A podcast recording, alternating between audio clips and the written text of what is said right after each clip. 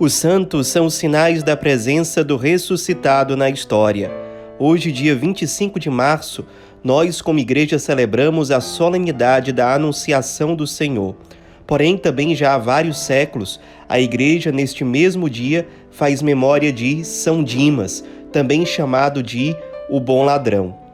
Nós conhecemos é, um pouco sobre a vida de São Dimas, não com esse nome que nós só conhecemos por meio da tradição. A tradição nos diz que os dois ladrões que estavam ao lado de Jesus enquanto ele foi crucificado se chamavam Dimas e Simas. Dimas foi o bom ladrão porque se arrependeu na última hora.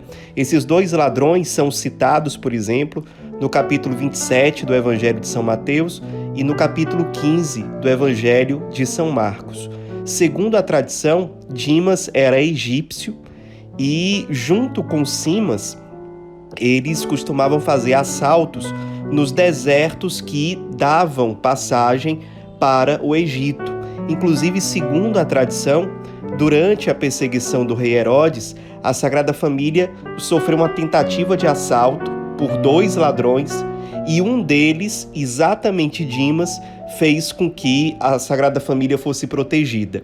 Vários assaltantes ali daquela região, naquela época, tinham o costume de não fazer o mal contra mulheres, crianças, idosos. Então Dimas, certamente vendo ali a presença de Jesus e Maria, ele se recusou a levar a cabo o assalto, protegeu a Sagrada Família, evitou que o pior acontecesse, conseguiu até um certo abrigo para a Sagrada Família passar um certo tempo, e foi esse, segundo a tradição, o primeiro contato de Dimas com Jesus.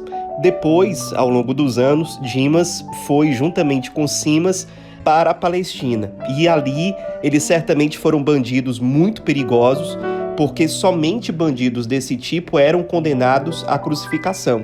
Se eles receberam essa pena, é porque eles eram vistos como pessoas muito cruéis e muito perigosas. O Evangelho de São Lucas, no capítulo 23, a partir do versículo 39, narra com detalhes o que aconteceu ali naquele episódio dos dois ladrões. Diz São Lucas: Um dos malfeitores suspensos à cruz o insultava, dizendo: não és tu o Cristo? Salva-te a ti mesmo e a nós. Mas o outro, tomando a palavra, o repreendia. Nem sequer temes a Deus, estando na mesma condenação? Quanto a nós, é de justiça.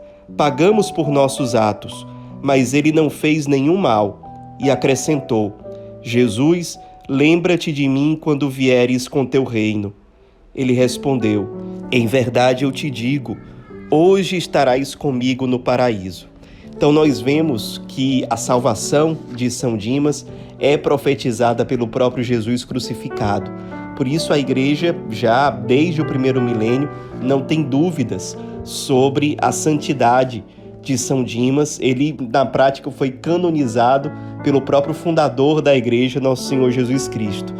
Ele é com toda a justiça São Dimas considerado como padroeiro dos pecadores arrependidos na última hora, dos agonizantes, da boa morte. E é muito significativo que nesse tempo de quaresma nós voltemos o nosso olhar para São Dimas.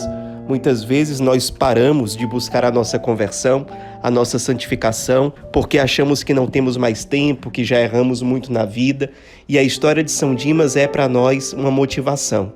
Até o último instante da nossa vida terrena é possível o arrependimento. Isso também nos dá força para continuarmos intercedendo por aqueles que nós amamos e que nós sabemos que necessitam de conversão.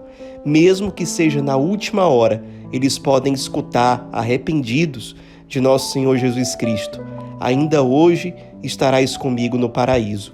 Que a perseverança de São Dimas no último instante, se arrependendo com toda a humildade, nos inspire a buscarmos a nossa conversão no hoje que nós temos e a continuarmos intercedendo e lutando pela conversão daqueles que o Senhor nos confia. São Dimas, rogai por nós.